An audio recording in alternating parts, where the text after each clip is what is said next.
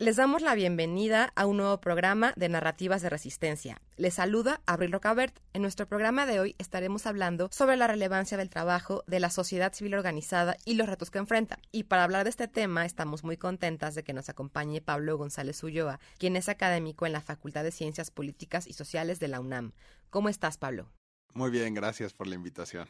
Al contrario, y bueno, para arrancar este programa me gustaría que nos puedas contar de manera breve sobre ti para que te conozca la audiencia. Bueno, yo soy académico en la Facultad de Ciencias Políticas y Sociales y tengo varios años investigando sobre el sector y también me dedico a estudios sobre filosofía y teoría política. La sociedad civil organizada es un actor de interés público que además tuvo un papel fundamental durante la transición a la vida democrática de nuestro país. En este sentido, me gustaría que nos cuentes por qué consideras que este actor es relevante. Bueno, las organizaciones de la sociedad civil son un sector fundamental en cualquier país. Antes que nada hay que pensar en la importancia del asociacionismo como un punto básico para el desarrollo de cualquier democracia. ¿Por qué? Porque en el, a partir del asociacionismo se refleja la pluralidad de nuestra sociedad. A veces pensamos en las organizaciones de la sociedad civil como algo muy homogéneo, ¿no? Como todas las organizaciones de la sociedad civil son iguales, ¿no? Y a veces eh, señalamos algunas organizaciones de la sociedad civil como este gran sector organizado, pero las organizaciones de la sociedad civil son tan diversas como nuestra misma sociedad podemos encontrar organizaciones que pueden ser muy progresistas, otras que pueden estar en contra de ciertos derechos, ¿no? Que tienen tener agendas de izquierda, de derecha. Entonces, bueno, es igual de plural que nuestra sociedad y eso es muy importante para la democracia, porque a partir de estas organizaciones dirimimos nuestros conflictos eh, a nivel, a, nivel de, de, instituciones intermedias que nos permiten comunicarnos con, con las organizaciones, con el Estado, ¿no? con las instituciones del Estado. Así es, pues sí, como mencionas, es un sector amplio, es diverso, con agendas muy distintas. Y bueno, ahora me gustaría conversar contigo sobre la relación que existe entre sociedad civil y gobierno. En la cultura de la política mexicana ha predominado la percepción de que el Estado es el único responsable de desarrollo. ¿Nos puedes contar cuál ha sido la relación histórica entre sociedad civil y gobierno? Bueno, en México hemos transitado de un partido único que estuvo por más de 70 años en el poder y la forma en la que muchas organizaciones se expresaban era a partir de una manera corporativista. Entonces, este corporativismo incluía a varios sectores de la sociedad. Obviamente había un sector paralelo de organizaciones de la sociedad civil, movimientos sociales que se estaba desarrollando, pero que estaba básicamente opacado por este Estado que era muy reacio, ¿no? Abrirse hacia las organizaciones. ¿Qué es lo que sucede? Las organizaciones se comienzan a organizar cada vez más tratando de luchar por una transición hacia la democracia, por una alternancia hacia la democracia. Entonces, bueno, eso es lo que aglutinaba realmente al sector o lo que aglutinó realmente al sector durante muchos años. ¿Qué es lo que sucede? Se da esta transición a la democracia en el año 2000 y entonces las organizaciones de la sociedad civil empiezan a volverse mucho más diversas, ¿no? Empiezan a luchar por otro tipo de objetivos en específico y estas organizaciones que eh, o esto que aglutinaba al sector principalmente que era la transición a, la democracia, pues pasa un poco a segundo plano. No es que ahora no nos preocupe, ¿no? Como como sector organizado eh, la democracia, sino que ahora tenemos múltiples preocupaciones, ¿no? Y entonces, bueno, hay organizaciones que se dedican a luchar eh, en favor del medio ambiente por los derechos de, las mujeres, por los derechos de ciertos grupos. Y entonces, bueno, eso creó una gran diversidad del sector eh, después de que estaba muy aglutinada a partir de un sistema corporativista como lo tuvimos antes de la transición a la democracia. Bueno, este, de hecho, este sistema corporativista empieza a agotarse en los años, en los 80, ¿no? Pero ya para el 2000 ya no dio para más. Así es, se agota este sistema que tú nos dices. Vemos que el sistema del que tú nos hables pues estaba ya caduco, ¿no? Y justamente hace dos décadas aproximadamente se empiezan a gestar procesos muy interesantes para reconocer los derechos de las organizaciones de la sociedad civil, esfuerzos que sabemos que también no han sido suficientes, sin embargo, en el último sexenio particularmente han habido enormes retrocesos para el reconocimiento de la sociedad civil organizada. ¿Qué nos puedes contar al respecto? La transición a la democracia obviamente trae otro tipo de relación. O bueno, no obviamente, ¿no? Debería traer otro tipo de relación entre las organizaciones de la sociedad civil y el gobierno.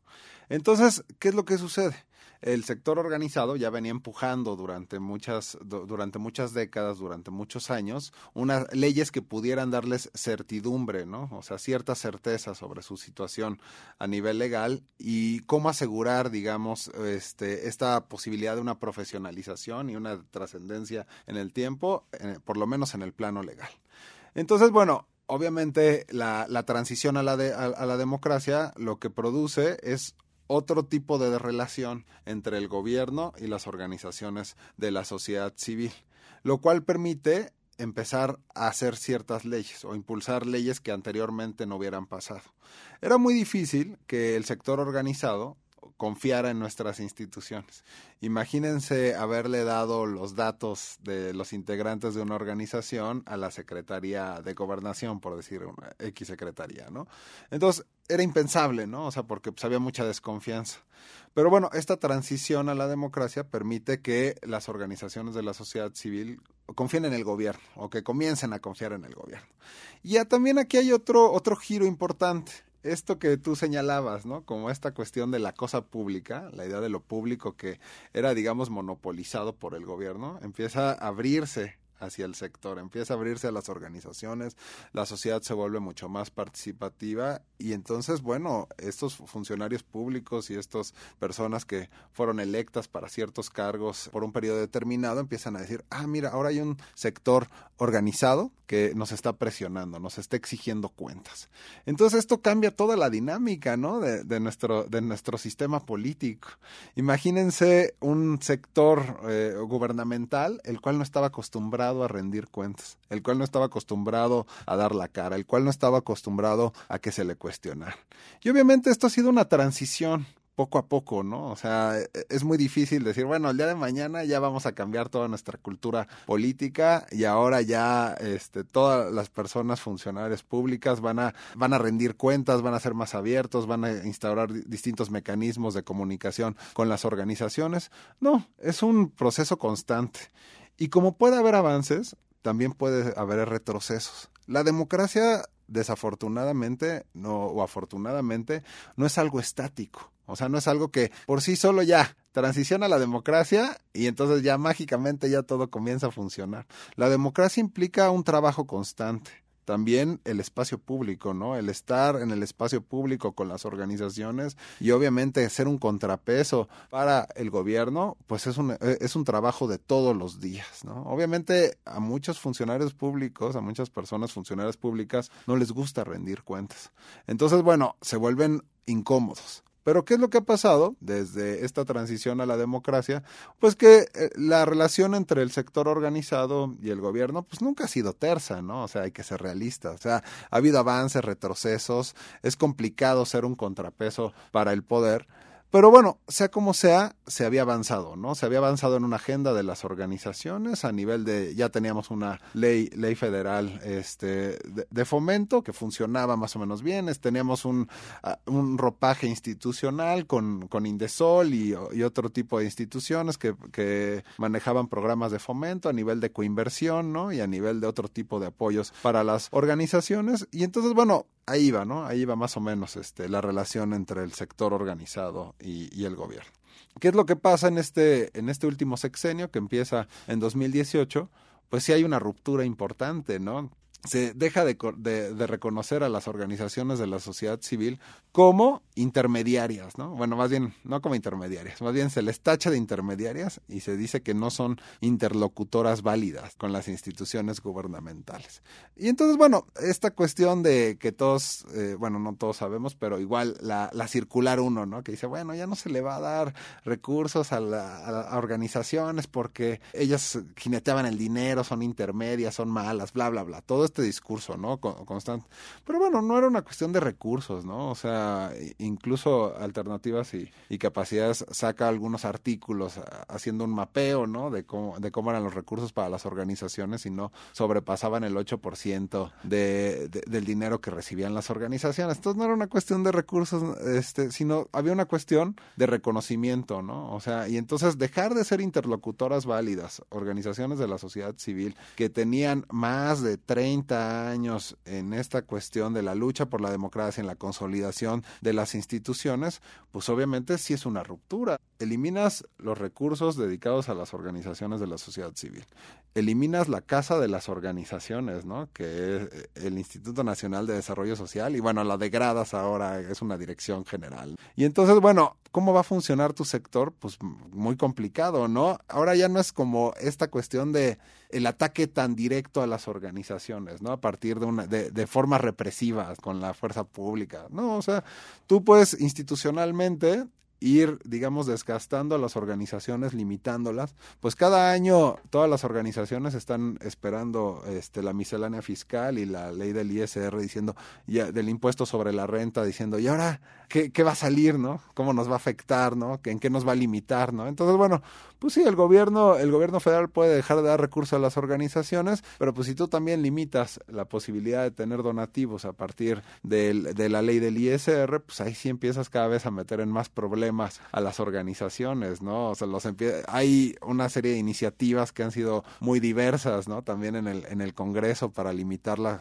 la acción de las, de las organizaciones, ¿no? Como cada vez más eh, frenos institucionales, ¿no? Que se están poniendo para hacer la vida de las organizaciones mucho más difíciles. Entonces yo por eso sí, sí pienso que si bien la relación entre las organizaciones y el gobierno había sido complicada. Ahorita sí estamos viviendo un momento de ruptura, porque a los gobiernos populistas no les gustan estos cuerpos intermedios de representación. En la medida en que, digamos, ellos encarnan la idea del pueblo, o sea, el, el pueblo lo representan y tiene una comunicación directa con el pueblo, ¿no? O sea, esa es, esa es la teoría y la realidad que estamos viendo, ¿no?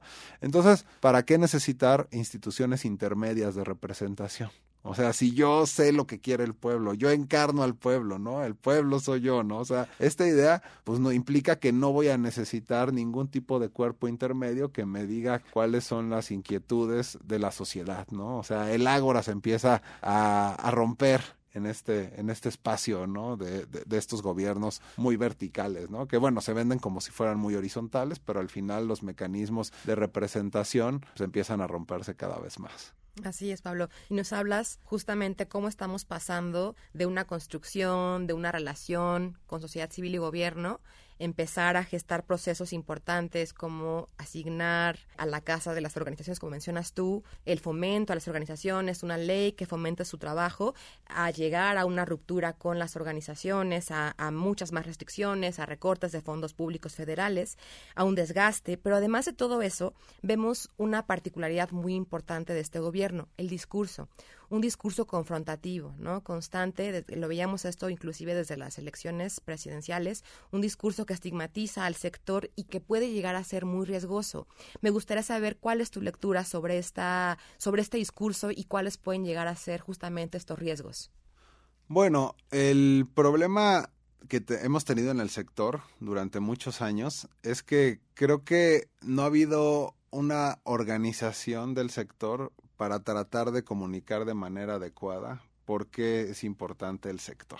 Yo creo que ahí también hay que reconocer desde parte del sector organizado, o sea, cómo no han, no han, podido explicarle a las personas y decirles por qué son importantes las organizaciones, ¿no? Entonces, si hay un discurso que va en contra de las organizaciones y dicen, no, pues estas organizaciones son intermediarias, este, solamente se quedan con el dinero, estas organizaciones eh, representan grupos de interés este, del neoliberalismo, surgen del neoliberalismo. O sea, es este discurso recurrente desde el Ejecutivo, ¿no? Estigmatizando a las organizaciones, solo reciben fondos extranjeros, o sea, se robaron 30 mil millones de pesos. O sea, es, es recurrente, ¿no? O sea, este, esta estigmatización por parte de las organizaciones. Entonces, bueno, pues ahí es, es una cuestión también complicada que en todos estos años, o sea, las organizaciones no hayan tenido la oportunidad de explicar a la sociedad en general por qué son importantes, ¿no? O sea, por qué son importantes nuestras organizaciones, por qué hay que defenderlas, por qué son una parte fundamental para el desarrollo de la democracia, ¿no? Entonces no tenemos, no se tiene esta conciencia, ¿no? De por qué este sector es vital para el desarrollo de cualquier sociedad, ¿no? De una cultura política, este, mucho más, mucho más avanzada, ¿no? Mucho más consciente, ¿no?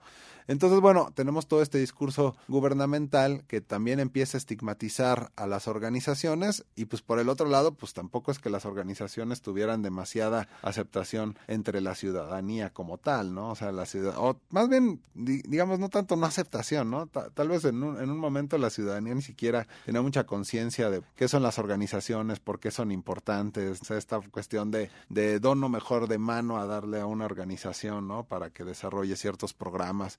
Entonces no tenemos una cultura ¿no? del sector organizado y yo creo que también por parte de los donantes ha habido un un pendiente, ¿no? O sea, atender esta parte de la comunicación dentro del sector. A veces también pedimos demasiado a las organizaciones y les decimos, no, pues dedíquense a, la asistencia social, dedíquense a X y Y tema, ¿no? A, defender el territorio, la cuestión ambiental, yo qué sé, ¿no? O sea, lo que se nos venga a la mente de, lo diverso que, que, es nuestro sector, pero por el otro lado también decimos, no, y comuniquen, ¿no? Y entonces, pero en eso no nos preocupamos, ¿no? O sea, realmente, digo, no, no, hay, no hay campañas específicas de comunicación que puedan transmitir lo que está haciendo el sector, porque muchas veces también desde, desde los donantes es, yo quiero que incidas en tal cosa, pero no se preocupan por la parte de investigación o por la parte de comunicación, que también es fundamental para entender al sector, para decir cómo estamos como sector, cuáles son los retos, qué es lo que necesitamos. Entonces, pues muchas veces no tenemos datos, no tenemos una campaña común, no tenemos eh, foros, bueno, a veces sí tenemos foros, pero es muy complicado a veces convocar a las organizaciones y darle seguimiento. Entonces, bueno, yo desde el principio digo, este es un también un punto de inflexión que da una oportunidad para replantearnos como sector, ¿no? Y decir hacia dónde vamos, qué es lo que queremos como sector, ¿no?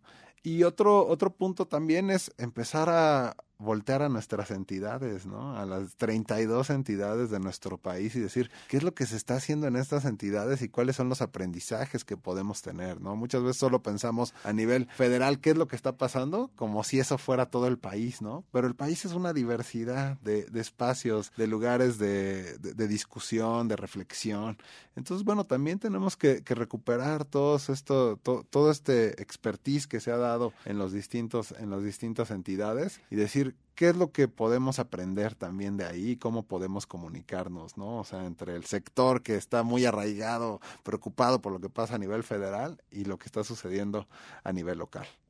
Pues Pablo, nos comentas muchos, muchas cosas. Por un lado, la desconfianza ciudadana que tiene años, ¿no? Y entonces en un gobierno como el actual puede llegar a ser más peligroso este discurso confrontativo. Nos hablas también, bueno, nuevamente de, este discurso. Hace un par de semanas, o a lo mejor un poco menos, justamente sale en, en varios periódicos notas en las que se habla de robo de información por parte de organizaciones, ¿no? Se hablaba de robo de, de información por parte del SAT, pero en, en la nota se mencionan varias organizaciones. Quiero decir que se habla del INE, entre otras, pero en, la, en, el, en el titular se habla de las organizaciones, ¿no? Lo cual puede llegar a ser bien riesgoso, ¿no? Cómo, y, también pensar en cómo como medios de comunicación pueden llegar a matizarlo, ¿no? O sea, porque la nota fue justamente hablar de las organizaciones cuando se mencionaba ya en, las, en, el, en la nota muchos más actores, ¿no? Entonces, bueno, eso es algo, algo importante. También recupero esto que mencionas de comunicar, ¿no? La, la relevancia de comunicar lo que hacemos de manera común Creo que a veces es difícil siendo un sector tan, tan diverso, ¿no? Pero creo que sí, sí es importante lo que, lo que mencionas, reconociendo la diversidad del sector, pero sí logrando pues conectar con la ciudadanía, ¿no? Narrativas comunes, ¿no? Narrativas no narrativa común, ¿no? O sea, hay muchas narrativas que pueden estar en distintos niveles, pero que en algún momento se pueden encontrar, ¿no? Hablando sobre, sobre el sector y qué es lo que está sucediendo en los distintos espacios. Así es. Sí, sin duda. Y creo que sí han, han, habido algunos esfuerzos, bueno, desde alternativas y capacidades. Iniciamos con sí con las OSCs, luego transitamos así con la sociedad civil, pero no es suficiente, ¿no? Ambas campañas justamente enfocadas en posicionar a las organizaciones de la sociedad civil como agentes de interés público. Claramente no es suficiente, ¿no? Y tuvimos pues mucho apoyo de más organizaciones, pero bueno, no sabemos que esto no es suficiente y que es importante continuar haciéndolo. Inclusive, además de campañas, hemos pensado también alternativas, acciones como sensibilizar a otros actores, ¿no? Eh, tú mencionabas ahorita donantes, ¿no? ¿Cómo hacemos que los donantes inviertan más en temas de comunicación? Porque a veces contar con un puesto de comunicación es un lujo para una organización. Entonces, es un problema, ¿no? Y bueno, cómo sensibilizamos a los donantes, cómo a lo mejor generamos vínculos con la academia, ¿no? Eh, que también, también es importante, con medios de comunicación. ¿Qué, ¿Qué piensas de esto? ¿Qué vínculos podríamos generar con otros actores justamente para poder tener un mayor, una mayor presencia con la ciudadanía, una mayor aceptación? cómo hablamos el lenguaje de la juventud, ¿no? O sea, yo creo que ahí es uno de los de los retos fundamentales, ¿no? ¿Qué es lo que están haciendo eh, las y los jóvenes? Pues están en redes sociales, están viendo TikTok, ¿no? El otro día estaba, estaba platicando en una, en una entrevista y entonces decía, ah, bueno, entonces tal vez uno de los puntos sería como quitarle tanta seriedad a las organizaciones de la sociedad civil, ¿no? O sea, de pronto como que parece demasiado rígido, demasiado serio el sector. Entonces yo creo que también es una parte fundamental, ¿no? ¿Cómo hacemos que este sector sea mucho más atractivo para la juventud? Y cómo podemos transmitir de mejor manera lo que se están lo que están haciendo las organizaciones. Son cosas increíbles, digo, si nosotros nos vamos a meter con la, con distintas organizaciones, por ejemplo, el otro día tuve la oportunidad de estar con un voluntariado, con una organización de la sociedad civil que, que organiza este voluntariado para hacer una clínica, ¿no? En Oaxaca, ¿no? Entonces, bueno, esta organización se dedica a esto, ¿no? A, buscar voluntarios, a buscar donantes, a hacer las redes, ¿no? Entonces, bueno, hay miles de experiencias que nosotros deberíamos explotar. Y también reconocer la importancia o a las personas que participan en este sector. A veces también creo que es una falta de reconocimiento o sea, como a veces incluso estigmatizamos esta idea de, ay, los que participan en el sector, pues algo quieren, ¿no? Este, quieren algún puesto público, ¿no? Incluso, ¿no? Están ahí grillando para llegar a otra cosa. Y tú dices, bueno, igual algunos lo pueden llegar a utilizar de trampolín, pero la gran mayoría, o sea, están ahí porque, ah, de, de hecho, la gran mayoría llegó de manera accidental, ¿no? O sea, al sector, ¿no? Qué bueno que hay gente que llegue de manera accidental, me parece excelente, pero ¿cómo hacemos que más gente llegue también de manera no accidental, ¿no? Que comience a conocer las causas y, se comience a interesar por el sector y digan, a ver, yo quiero participar. Entonces yo creo que también ahí es otro de los puntos, ¿no? A veces las personas no saben cómo participar, no saben cómo acercarse, ¿no? O sea, no saben cómo hacer un voluntariado, no saben cómo vincularse.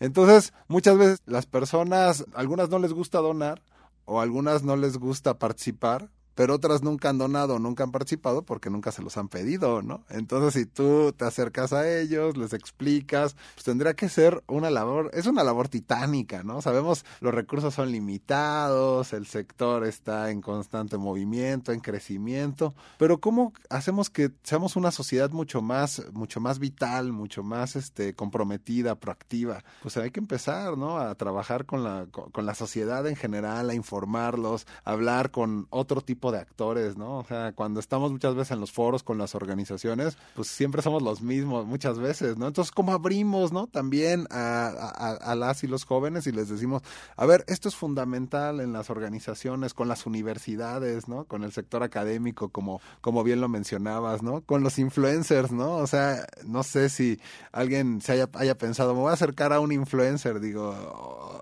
no sé, o sea, tal vez digan, no, es muy poco serio, ¿no? Acercarse a un influencer para comunicar a lo, pero claro que no, o sea, si los jóvenes están guiados por los influencers, ¿no? Y yo luego oigo que están hablando sobre, ay, sí, Juan Pérez se fue a X lugar en el mundo y ya quieren los chavos ir a tal lugar, pues hablemos de las organizaciones y, y, y a partir de los influencers, digámosle, ¿qué hacen las organizaciones para que estos chavos se empiecen a interesar por participar en el sector organizado, ¿no? O sea, va a ser un trabajo de muchos años, pero tenemos que empezar con esto.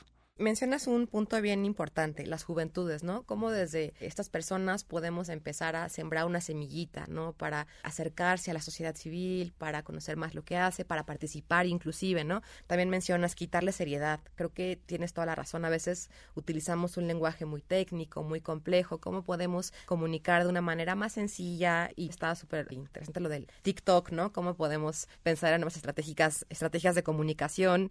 Yo también pensando a lo mejor en, en el tema de academia, pues también ver cómo logramos que cada vez haya más eh, programas en los que se incluyan, que se incorporen asignaturas o alguna clase, ¿no? En el que se comparta un poco más lo que hace la sociedad civil organizada. También yo pienso en, en tener quizás espacios con medios de comunicación, sensibilizarse, porque muchas veces se publica, este, pues la, la nota, ¿no? En, en contra, ¿no? O sea, como el, escándalo, que claro que hay escándalos, ¿no? Pero se enfocan en eso, ¿no? No a lo mejor en que sea una fuente de información muy válida.